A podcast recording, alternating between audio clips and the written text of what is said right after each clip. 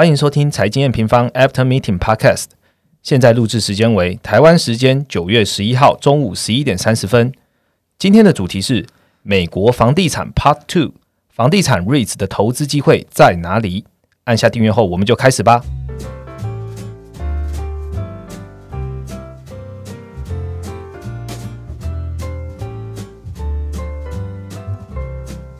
Hello，我是财经平方的 Roger。今天呢，是我们美国房地产系列的第二集。那我们也不要 opening 太久太多，我们直接欢迎我们研究员 Mark 吧。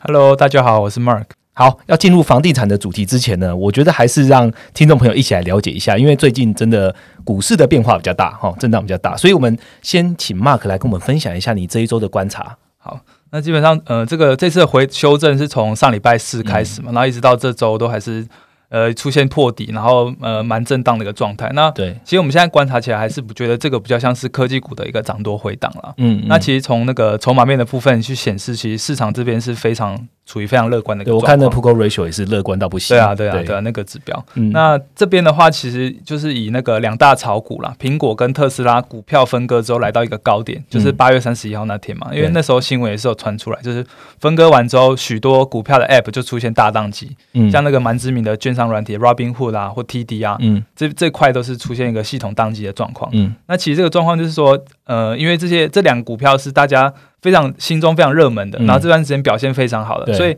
散户就在等这个时候，它单价单股价格变低的时候，希望在可以原本原本没办法买不进去，起的对对，就嗯。希望可以再进去，然后再再趁趁这一波，然后再冲一波涨势出来，这样。嗯那我们是看是说这个短线啊，这个科技股这样一个回档，相对来讲是一个比较健康的状态了。其实、嗯。其实对比八月，其实八月科技股是一个金金涨的状态，就是基本上是每哦每天都有一点涨幅，对对，每天都在嗯。涨。那这边的修正其实就是刚好把八月科技股涨幅跌完，好像你刚好就是回到八月十几号那时候起涨的那个点，不对对对，所以应该蛮多人在这边就是做了梦一场。对啊，对啊。嗯。好，那那我们回来确认，还是要回来确认经济的基本面啊。嗯。那其实目前近近期的经济数据都还是处在一个复苏的状态，虽然在呃部分就业是出现一些些微的放缓，可是可以确认说经济的数据从那个企业调查部分是可以发现经济数据复苏开始扩散到其他产业，是。对，从就是从科技股然后开始轮动到其他产业，所以嗯。也是因为科技股这一根呃这几根，然后我们会觉得资金轮动的几率开始提高了，嗯。对对对，所以。呃，短线震荡的话，还是以这种低做低基期股股票是比较稳健，像是能源啊，嗯。然后呃行呃能源啊，或是房地产，房地产的，等下后面要讲的房地产，对对对。对。那至于长线上的话，呃，科技股还是一个趋势啦，所以嗯这边我自己这边是有接了一些我觉得未来跑道还很长的一些科技股，那这个东西就是做一个比较长线的布局，是我们在快报中其实也有提到，就是科技股大家还可以还是可以多加观察，因为长线来说的话，基本上还是没有问题的。那回到房房地产好了，我们现在讲房地产看好就是 right moment 最好的时机，所以呃，Mark 来跟我们分享一下吧。好，那房地产这边的话，我们因为我们刚刚有提到嘛，其实资资资金轮动在未来是比较有机会去发生的。嗯那我们可以发现啊，其实呃很多 REITs 嘛，那有一些是殖利率比较高的这些 REITs，其实在这波修正反而是抗跌的，甚至有出现、当天在大幅修正的时候，它是出现微微幅上涨。是那短期我们是看说，在经济复苏的前提，然后科技股处于估值相对高的状态的话，真的是低息是比较稳健的。那嗯呃，这边的话，就房地产就是相对可能是它可以一个出头的一个机会了。那总结来讲，就是呃，科技股长线看好，那一个低息短线稳健，这这边的话就是要靠嗯投组投投资组合的配置，嗯或是现金的加减码来去做分配，这样。好，那谢谢 Mark 跟我们讲，那我们就直接进到主题吧。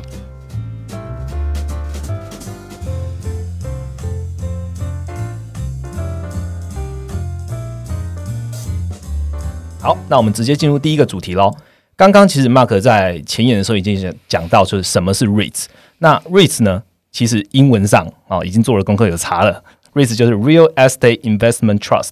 那每个字好像都听得懂，但合起来是什么呢？我们请 Mark 来解释一下好了。好，那这个呃，REITs 这个东西啊，基本上就是金融金融证券公司啊，去把一呃很多的不动产标的，然后合起来之后去做一个证券化。那呃，以投资人来讲的话，基本上是你你是在股票，呃，你在股票市场投资买买卖交易买卖 REITs，那你就是部分成为这些不动产所有权的一个股东。那因为我们这个法律规定啊，就是呃九十九十 percent 的营收是呃需要以现金股利的方式去分配给股东的，所以嗯你你去购买这些 REITs，其实就是变成说你收取现金股利，然后间接是变成你收取租金的，然后去做包租公包租婆这样。哦，所以其实 REITs 对投资者来讲，它也是一档股票。对对对，哦，简单来说就是这样。那刚刚讲的 REITs 其实最大的收入来源还是属于租金。然后你刚刚讲的九十 percent 的收益必须以现金股利的方式，所以就是我成为你的股东，然后我收现金股利，大概这样的行为。对，OK。那我们其实在，呃上一篇美国房地产跑完的时候，有讲到四大面上来观察房地产的状况，从人口、供需、利率、家计、财产。那 Mark 是不是还有一个补充一个重要的数据可以分享给听众？啊，对对，这个东西我们在下篇文章有开头有提到这个东西啊。那这个这个数据是属于一个比较另类的数据，它叫做呃 zero zero 数据。嗯那这个 zero 平台呢，它是是一间公司啊，它是北美最大房屋资讯的交易平台。哦那其实很多美国人就会在上面去做租房、买房的，然后一些房屋资讯都可以在上面。那很多房地产经纪人也会在上面去做 approach 到这些呃想要买房的人需求者租房的需求者。对对对。嗯那因为他们这个平台也有去整理，就是因为他们平台就累积了很大量的数据嘛。那嗯给大家一个数字，就是美国啊，就是它呃总共加计的部分大概是一亿三千万，一一亿三千到一亿四千万个加计部门、嗯单位数。那其实 Lilo 的数据那个房房屋的。总量就大概就超超过上亿，所以基本上这个、哦。它这个数据是相真的就是一个大数据，样本数够了，对，样本数嗯。是很充分的。嗯。那它有提供这个呃房价，他们用，然后他们有提提供他们在平台上这个平均房屋销售的天数，是。去看房市交易热络的状况。嗯。那我们回来讲这个呃房屋价格，他们独家推出的这个 Lilo 价格。那因为我们知道，就是大家比较习惯常看的是那个 S M P 房屋价格嘛，嗯。因为它。呃，它数据公布的时间相对是比较落后的，就是譬如说现在它只公布的六月的数据，那其实这个 Lilo 数据就会比较领先，它已经公布到七月，所以领先一个月。对，领先一个月。哦那另外一个点是说它，呃，因为我们知道房屋交易啊，嗯就是近期有在交易的房屋，然后才会去被 S M P 做统计嘛，然后统计近期的房价价格。但是其实嗯大部分的房屋，大概有九十八 percent 都是没有交易的。那这个东西嗯。Lilo 数据，它就是用其他不只是近期房屋成交的数据，它有一些考虑房屋的特征啊，嗯。呃，房屋的地 location 地点嘛，然后还有它几房几厅啊，然后它的、呃一些设备，还有屋龄什么等等的，然后去用一些大数据模型去呃去预估、去侦测、呃统计出那现在近期的房价数据，所以相对来讲考虑的因子是更广它是比较全面的，就对了。对对对对。嗯，那现在的疫情来看的话，在 Zero 这边有看到什么样的发现吗？呃，这边的话就是像七月的，它最新公布的七月数据，它年增还是很高的嘛。那基本上就更加确认说，房地产在疫情之后，其实还是走一个多头循环这样子。嗯。那另外一个刚刚有提到那个房屋平均销售天数嘛，就是是一个房屋上架之后，它要花平均要花多少时间才会成交那这东西也是持续的下降，就是、呃一个房屋越来就是最近就是越来越快被被卖出去这样子。OK，对，所以嗯嗯，所以刚刚 Mark 讲到，就是 Zero 数据呈现的基本上房屋的状况，还是这个市场还是非常热络的。对对，非常热络的。嗯。那那其实我们有观察到，其实呃，就是美国人在疫情之后，似乎是更加有意愿，他去郊区去购买第二栋房屋的状况。那这个东西也是一部分是因为疫情，他们就是想要去住郊区嘛，比较多是独栋的房屋，对。他们想要去远离城市，对对，然后远离那种、呃空公寓的共同空间的，减少跟减少跟人家接触。那另外就是在就是因为现在利率实在太大太低，太低所以大家很有意愿去持有房房屋，然后也当做自己一个投资这样。嗯那其实显示说，就是联准会这波降息啊，其开始真的有去实体传导到实体房市，然后溢注到供需的状况这样。是好了解。那刚刚其实有讲到 REITs，它就是对对于投资用户来讲，它就是股票。那我们在投资股票，当然会有一些数据要特别去关注。哦，对比如说什么它的估值 P E ratio 啊，或什么。那在 REITs 这边，我们要关注哪些数字？嗯因为因为瑞士公司比较特别啦，因为他们最主要营收就是来自于房不动产的租金收入嘛。嗯，那因为他们刚刚有讲说九十趴的营收都要发分给现金股利，所以我们就是这边最主要关注的就是它的值利率的部分。嗯，那这个值利率就是呃，它它计算方法就是过去一年现金的股利，然后除以现在股价，嗯，就可以算出一个几 percent。那譬如说它算出来是五 percent，那你就可以想象。呃，在情况不变的下，你你今年持有，那明年就可以多多收五5%趴的租金，可以这样想想象。嗯。那其实这个东西，因为它跟股价是呈现一个反向的关系啦，对吧？嗯。因为现金股利除以股价嘛。是。那其实很多目前还有很多 REITs 的标的，它的都是相对来讲都是高非常高值利率的，可能都还有四趴，然后有些更像呃商场或者酒店那种可以到八 percent 以上，非常高诶、对，基本上就是他们股价其实还没有起来，是。对，那他们就是属于一个在低基期的一些标的。是。那如果我们去把大部分 REITs 翻开来看啊，大部分高值率也就是这些东西啊，像商场啊，或者个人仓储、呃是。酒店呃这类这类型的这样子。嗯那第二个数据是什么呢？呃，这个是出租率，嗯或然后有一个收租率。嗯那因为以 REITs 公司的经营的角度而言，他们其实最在意的就是说你的这个不动产建物到底有没有成功租出去。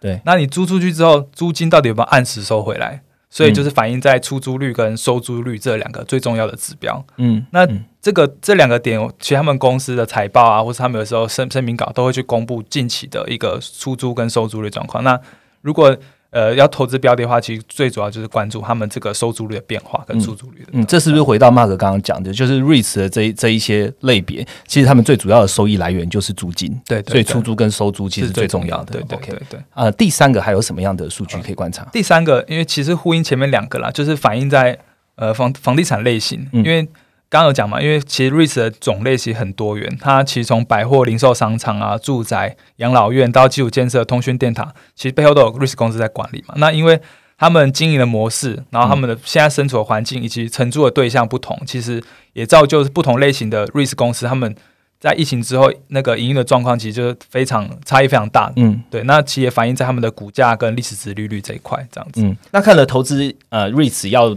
关注的这三大项目之后，我们发现其实 REITs 就是一档股票，所以我们要投资要投资它的时候，要想的面向有很多，要观察的数据有很多。有没有更简单的办法来投资美国房地产？有，就是我们这边有整理了，其实最简单就是投资 ETF 啦。哦对，那我们这边因为 REITs 呃，因为 ETF 就是包了各式各样 REITs 公司，对对然后成为一个被动型的基金嘛。嗯那我们这边有整理，就是三个算是美国最主要的 REITs 的 ETF。嗯，那这边就呃我跟大家稍微介绍一下，但是嗯最大最大的是那个 Vanguard Real Estate Index Fund，它的嗯股票代号是 VNQ。VNQ，那它的嗯它的不动它它的组成啊，其实它的不动产类型就横跨刚刚提到的各式各样的嗯 REITs 的类型，这样、嗯都有包对对对。就对了。那它的管理费也是相对比较比较比较低的，比较低因为我们投资 ETF 就是会看它那个手续费嘛，是是。管理费、持有成本这样子。是。那另外一个是 iShare 的 US 的 Real Estate ETF，股票代号是 IYR，、嗯。那那个东西也是它的组成跟 VNQ 其实很像，也是横跨各大类型，然后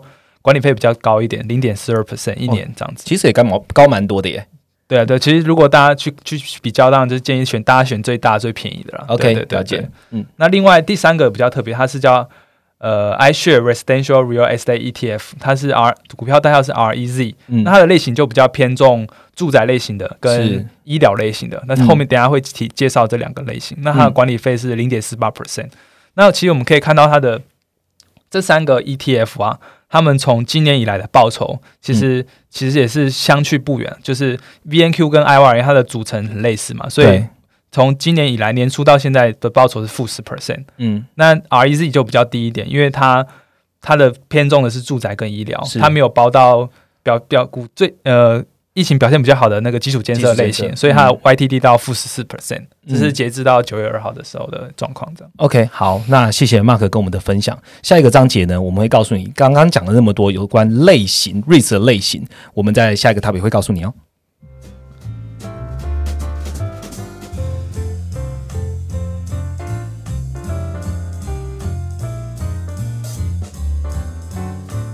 好，简单的介绍完 REITs 之后呢，我们接下来进入的就是 REITs 到底有哪几个种类，那可以跟大家分享。那呃，还是一样，请 Mark 来跟我们分享一下 REITs 它规划出来的四大种类是哪些种类咯？第一个是那个住宅型的 REITs，那住宅型的 REITs，他们基本上就是出租房屋住宅为主要营营运的那个公司嘛。那是其实我们知道住房需求是人类的刚需嘛，嗯它也是家计租户最后才会考虑去缩减的支出项目，嗯因为你你吃可以省，你买衣服可以省，但是你住基本上不能省嘛，对吧？对那你你要换换到一个比较便宜的房子，也成本比较大，食跟住都是最重要，不能省的。对对对所以在经济正常发展的状况，它是我们认为是属于比较相对稳健的标的了。是对。那因为美国的房屋房屋的住宅类型啊，其实主要分两大嗯。两大类型，一个是公寓式的住宅，其实台湾比较常见，都市比较常见。嗯，那他们最最大宗的其实是那个独栋房屋，因为他们大部分就是呃像旧金山、曼哈曼哈顿这种大型都市以外的，基本上都是以独栋房屋占比较大部分的比例，因为那些地方我们叫地广人稀。是独栋房屋，其实就是我们在上一集 p a r k 有讲的，就是 single family house 这一种。那公寓式住宅其实就是 apartment，就是我们的电梯大楼啊、华夏这样子。是嗯，那这边提供两个标的了，那呃，一个是住专注在独栋房屋的，一个是专注在公寓的。那嗯专注在独栋房屋的这个是叫做 Invitation House，股票代号是 INVH。嗯那他们的它主主要就是都是以那个高品。高单价、高品质的那个独栋房屋去做出租的，那这块其实也是相对比较稳健的这样。嗯，那 Equity Residential 的话，是就专注在公寓。都市的公、嗯都市的公寓这样子。嗯是好，那这是第一个类别嘛，就叫做住宅型的 REITs。好，那我们第二个类别是什么？第二个是商业零售型的 REITs，、嗯那商业零售型的就种类又更繁更多种了。其实从便利商店啊、药局、撞球间、汽车维修到健身房啊、到一级百货公司，这些都是属于商商业零售的范畴。是。那因为其实店面的需求跟刚刚讲的住宅的店面需求就比较没有那么稳定，承租对象是呃要要要要经营生意的人嘛，对他们嗯。如果今天看营运不好，他们就就 shut down，那他们就就就搬走，所以需求是没有像住宅稳定。嗯。那也因为这个问题，也因为这个关系，所以商业零售型的 REITs 它波动比较大，那也提供了比较高的殖利率，这样子。嗯嗯，商业零售类型，它是不是也是受到这次疫情影响的比较大的一个 REIT？是是，OK，那有哪几个类别呢？有哪几哪几支呢？这这边我们提供两支，一嗯一支是相对比较呃组成比较分散的，是就是 real real Reality income，income 股票代号是 O，、那它的组成就非常多元。其实它从撞球间、便利商店、药局、健身房都有它的，都是它的都是它的组成分子。那它的好处就是说，它没有在在任何一个另任何一个类型，它没有任何营收超过十五 percent，所以就是它就是比较分布的比较均匀。对对比较多角化的去持有不动产这样。嗯嗯那另外一个是 Simon Property Group，那个应该这个是大家比较常听到的，股票代号是 SPG，嗯，它就非常集集中在一级商场。那异级商场其实大家就是类似百货公司啊，嗯然后是 Mall，Outlet 啊，嗯对 Mall 啊这这一类型的。是、嗯好，那这是第二种类型，就是商业类型的 REITs。那第三个类型，第三个类型是那个医疗保健型的 REITs。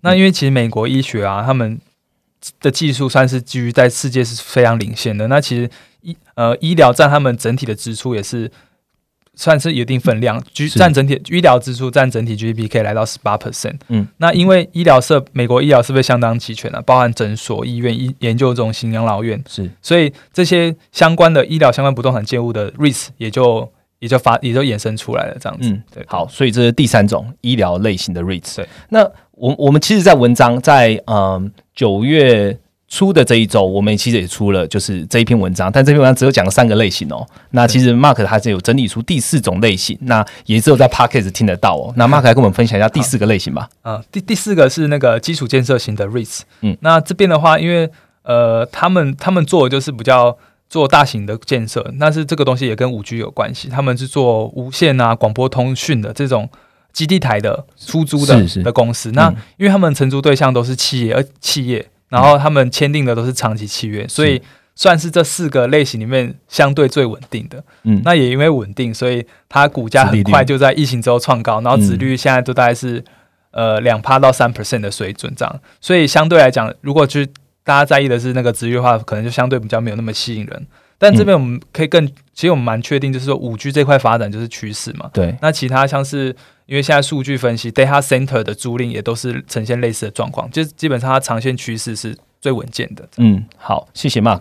Mark 刚刚跟我们分享了，总共 REITs 有所谓的四大类型。那当然还有一些一些小的 REITs，它是在在不一样的面向。但我们同等四大类型，第一个就是所谓的住宅型的 REITs。那住宅型的 REITs 呢，其实简单的分就是用独栋房屋跟公寓，那分别就是有 INVH 跟 EQR 这两个呃 REITs 可以的投资标的。那第二个类型呢，就是商业型、商业零售型。那商业零售型呢，基基本上呢也是可以切的比较分得开的，就是譬如我们是商业零售比较组成多元的，譬如从撞球间、健身房、药局、便利商店这一种，或者是 focus 在一级商场的 SPG。那第三个呢，就是医疗保健型。那医疗保健型它着重的就因为美国医疗产业很很很盛行，那所以医疗保健型也成为也变成一个 REITs 的一个一个项目。那第四个呢，就是基础建设型，基础建设型就刚刚讲到的五 G 啊，五 G 的建设，然后一些 infrastructure 的建设都属于在这个范畴里面。那下一个主下一个章节呢，我们可以很快的告诉你，刚刚讲这四大类型，这些我们到底要怎么看？短线、长线怎么看呢？我们下一个章节告诉你。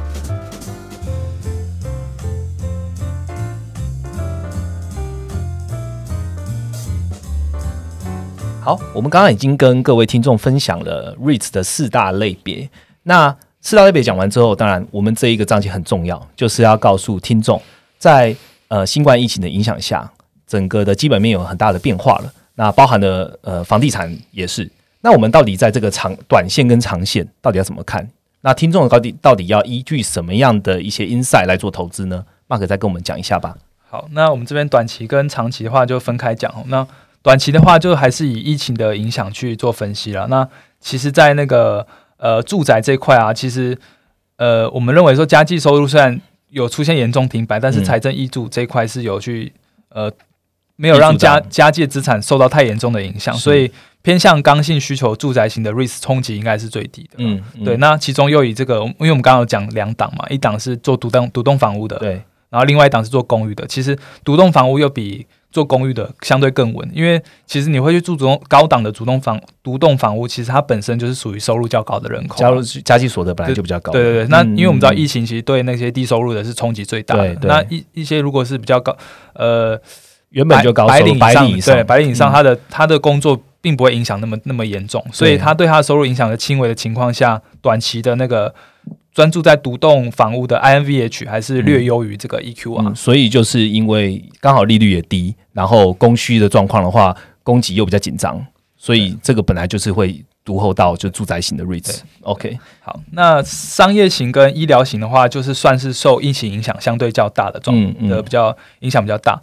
那因为其实现在疫情就是一直在反复嘛，有时候又开始遭报一个二波传染啊这样子，所以其实很多州都还是采取一定的减灾措施啦。其实像他们还是有在限制餐厅内用啊，然后限制就是室内的一个呃人员的流动，它就会限制里面进去可以多少人。那其实对这种东西，对商业店面跟一级百货公司还是造成蛮大的冲击。嗯，那其实我们这边就是嗯，商业不动产组成比较多元的 O 啊，就相对比那个专注在一级百货 SPG 稳健，因为 O 里面有一些是做呃一些零售的，就是便利商店啊，然后药局的，等这个还是相对这个收入可能相对稳健。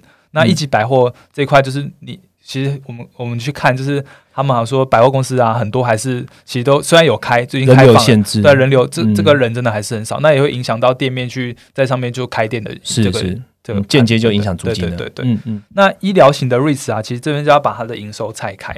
那它其实营收最呃分成主要分成三类啦。那一个是养老院，对，这个是算是最大宗的。那另外一个是门诊。那还有一个最稳定的，就是那个医学研究、医疗研究中心。是那营收最大块的这个安养院，其实在疫情最严重的时候也有爆发，就是院内集体感染。嗯，那这个东西也因为我们知道，其实疫情之后，其实呃比较比较危险，其实就是中老年人得这得这个肺炎，它的那个死亡率是相对比较高的。那这个东西也会让大家做蛮蛮大的担忧，所以。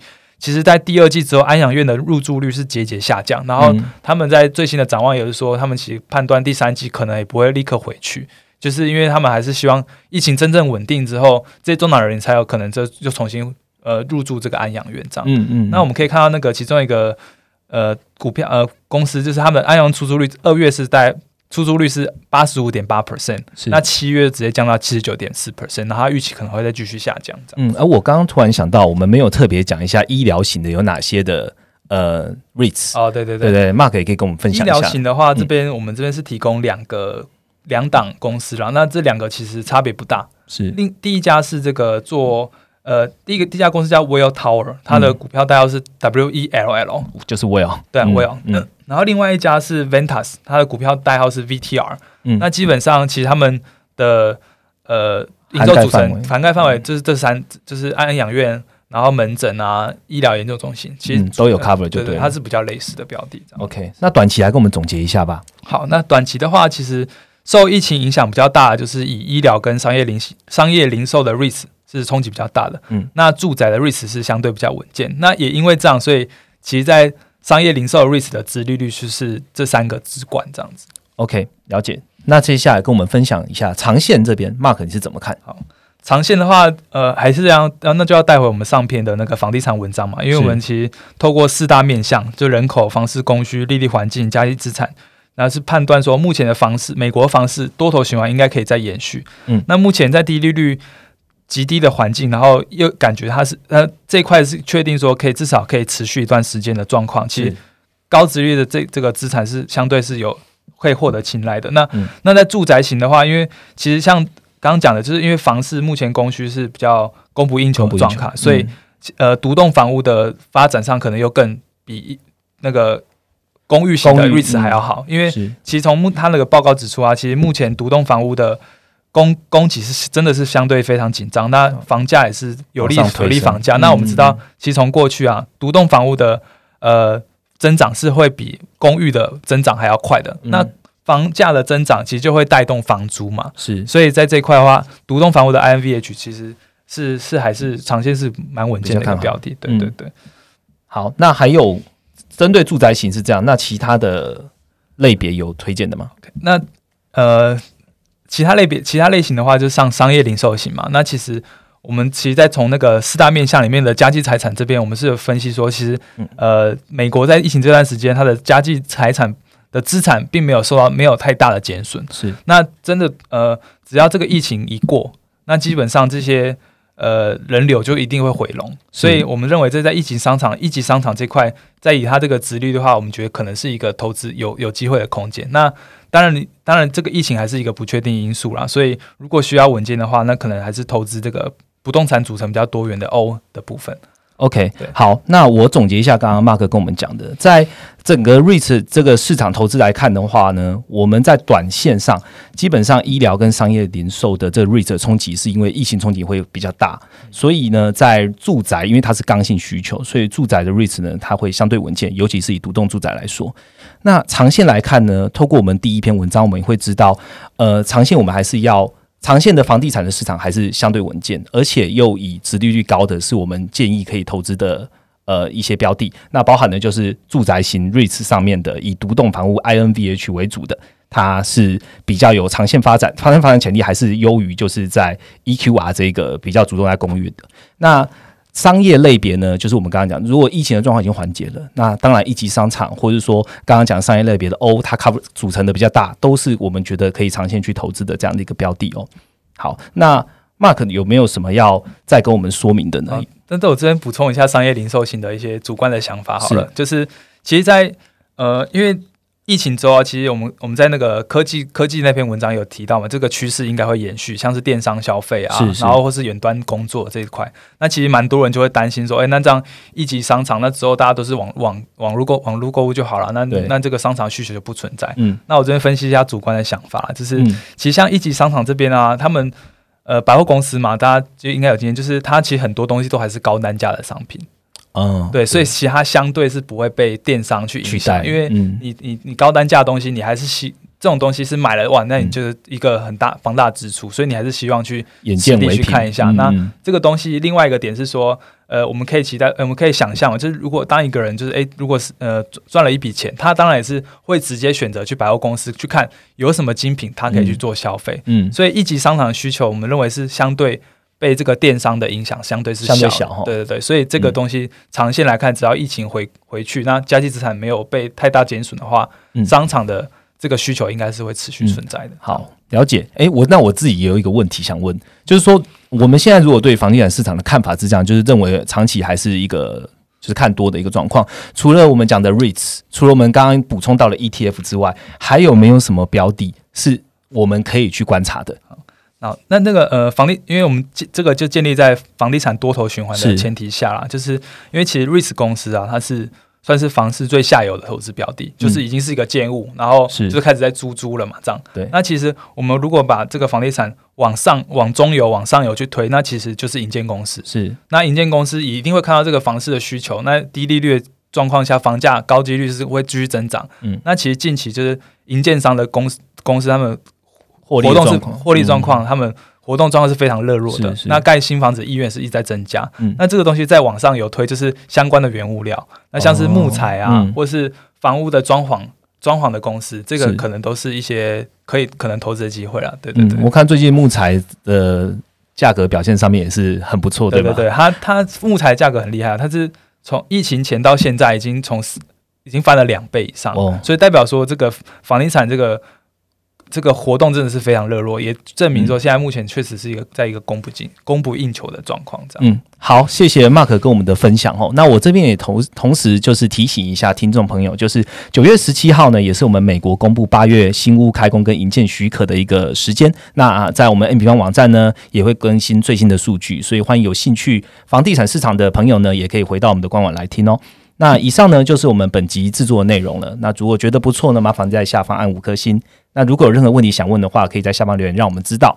那我们也在 NBA 官网呢，可以让你掌握全球最新的经济数据。欢迎回来加入我们的 N N Pro，跟我们一起掌握哦。那以上就是我们这一节内容，我们下一周见喽，拜拜。哎，拜拜。